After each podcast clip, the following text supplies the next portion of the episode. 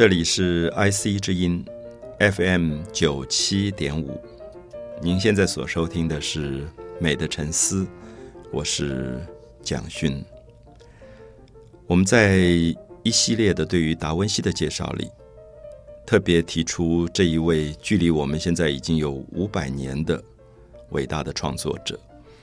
我们在他的童年的部分，特别介绍了他出生的地点。介绍了他父亲作为一个法律的公证人的角色，也特别介绍了他母亲的缺席。由于母亲的缺席，使达文西构成了童年培养起来的许许多多复杂的与女性的关系。在梦想的国度里，他不断幻想他的母亲是一个多么美丽、多么慈祥、多么和蔼的女性。可是，在现实当中，他父亲所续娶的几位继母，对他来讲，都是现实当中最残酷、最不愉快的回忆。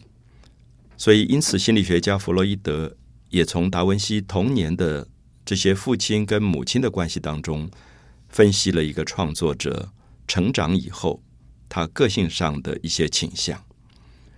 我们很少了解到一个孩子。在成长的过程当中，特别是在学龄以前，大概六七岁以前，可能他一生的很多性格都基本上已经决定了。所以，特别在二十世纪，由于心理学比较进步，对于个人的潜意识性格的挖掘，使我们了解到每一个孩子在他没有入学以前，尤其是作为他的父亲跟母亲，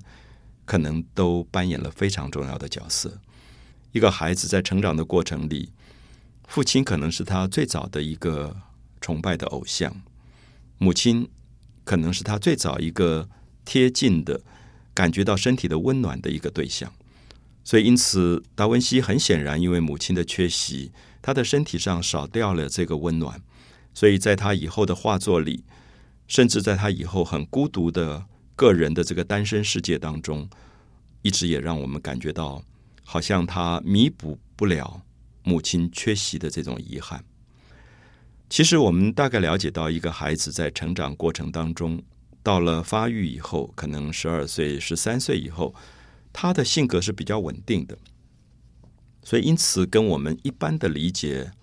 可能会有很大的差距。我们常常会觉得，我们会集中的把精神放在十二岁、十三岁以后的孩子的教育。可是，我们从达文西的身上来看，很可能在他入小学以前，他反而是最重要的，因为那个五岁、六岁的年龄，对人生充满了好奇，对人生几乎是一片白纸。你在一张白纸上最早勾勒的几笔，可能是最决定性的线条。等到十二三岁，可能这张白纸上已经勾勒出大致的轮廓了。那么接下来只是。少部分的修正跟着墨而已，所以我们也通常在介绍达文西的过程里，觉得今天达文西的传记往往变成我们今天关心孩子教育一个非常重要的一个起点，就是也许呼吁整个在成人的世界，在父母或者老师长辈对待孩子的过程里，特别注意一下，如果那个三岁四岁的孩子盯着一个眼睛望着你，或者望着什么东西的时候，他已经在接受学习了。所以，如果那个时候我们忽略了他的教育或者对他的关心，他因此很可能就失去了一个比较好的引导的一个机会。所以，我们在今天要谈到十五岁以后的达文西，其实他已经过了他最孤独的那个童年，已经过了他最孤独的那个青少年的时代。我们曾经介绍过，说由于母亲的缺席，这段时期跟他比较亲的。是他家里面的一个可能是叔叔这样的角色，所以这个角色常常带领着他在乡下的田野当中奔跑，带着他去观察所有的植物的生长，带着他去看所有的昆虫的形状。所以达文西开始在一些纸上似懂非懂的去描绘了蜥蜴，描绘了蛇，描绘了蝙蝠，然后他也充满了好奇的去。解剖了这些小小的动物，我不知道，如果我们今天看到自己的孩子在十岁左右抓到一只蜥蜴，拿着一把刀子把蜥蜴切开来，去了解蜥蜴内脏的结构，我们会对这个孩子会有什么样的感觉？有时候我们会觉得父母的反应是非常有趣的啊，比如说，也许我会觉得赶快阻止这个孩子吧，因为觉得好脏啊，怎么会去切一个蜥蜴的身体？或者也可能我会觉得，